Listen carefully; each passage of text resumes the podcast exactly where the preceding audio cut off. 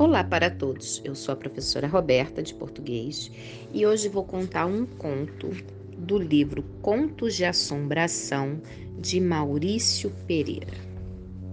O encontro do Bento Rosa com o lobisomem. Aconteceu numa sexta-feira à noite. Eram mais ou menos oito e meia ou nove horas quando Bento Rosa desceu na encruzilhada do bairro do Gramado, zona rural da cidade de Redenção da Serra. Tinha chovido muito naquele dia e ele achou melhor ir embora para a casa de ônibus. Melhor que tomar chuva nas costas indo de bicicleta, como fazia de costume. Do ponto onde ele desceu na estrada até sua casa, faltava uma caminhada de uns dois quilômetros em trilha de mato fechado. Apesar do tempo chuvoso, a lua estava meio apagada no céu, alguns dias depois da cheia. Mas iluminava um pouco o caminho, de modo que se podia andar sem pisar nas poças d'água ou tropeçar nas pedras.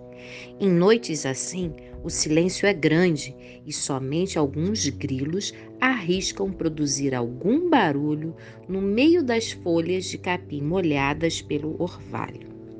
O Bento portava na cabeça um chapéu de palha e na mão uma sacola de couro com as suas ferramentas de trabalho: uma plana de aço, um serrote e um martelo, e mais um punhado de doces que tinha comprado na venda da vila para as crianças.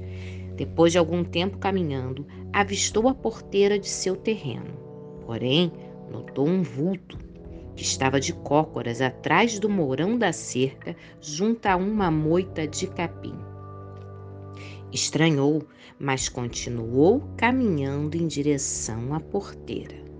Ao passar bem próximo, percebeu que era um sujeito meio barbudinho, na verdade bem barbudo, com focinho e orelhas caídas, iguais às de um cachorro americano.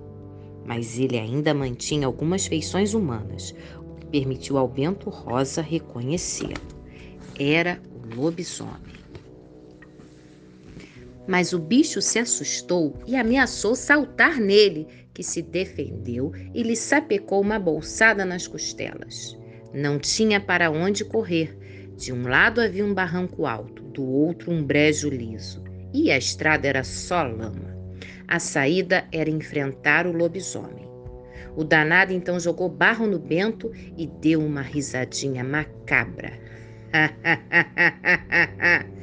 Mas saiu correndo nas quatro patas em direção ao terreno onde o Duarte Leme tinha um gado em invernada.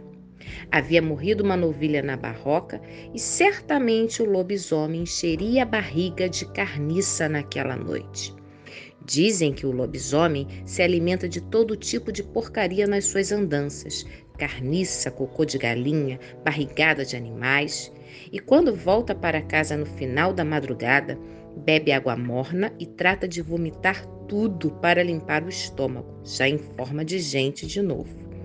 No dia seguinte, está completamente indisposto para o trabalho devido à extravagância da noite anterior. Vive com aquela feição meio amarela das pessoas doentes e com um hálito muito ruim. Quem conta o final da história é o próprio Bento. No dia seguinte ao assombro, eu achei a pegada do lobisomem no barro perto da porteira, igual a pegada de gente na ponta dos pés.